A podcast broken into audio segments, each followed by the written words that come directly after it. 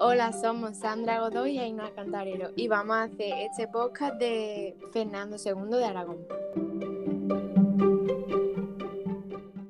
Fernando II de Aragón, llamado el Católico, fue rey de Aragón, de Castilla, de Sicilia, de Nápoles, de Cerdeña y de Navarra.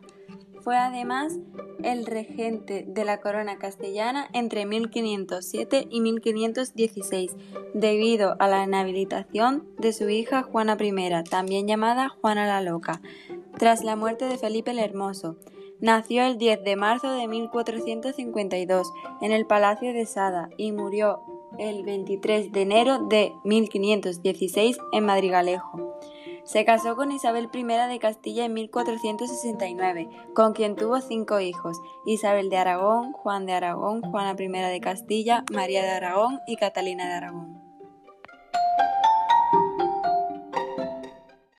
Con la conquista del reino nazarí de Granada, del reino de Navarra, de Canarias, de Melilla y de otras plazas africanas, consiguieron la unión territorial bajo una sola corona de la totalidad de los territorios que hoy forman España exceptuando Ceuta y Olivenza, que entonces pertenecían a Portugal.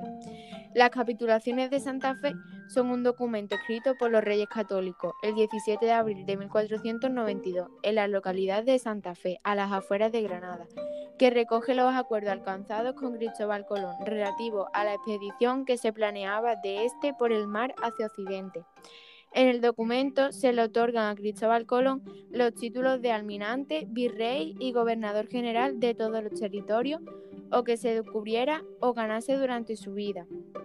Las capitulaciones de Santa Fe significaron un reparto anticipado entre Colón y los reyes católicos de los beneficios que repartían a la conquista de lo que después se llamaría América.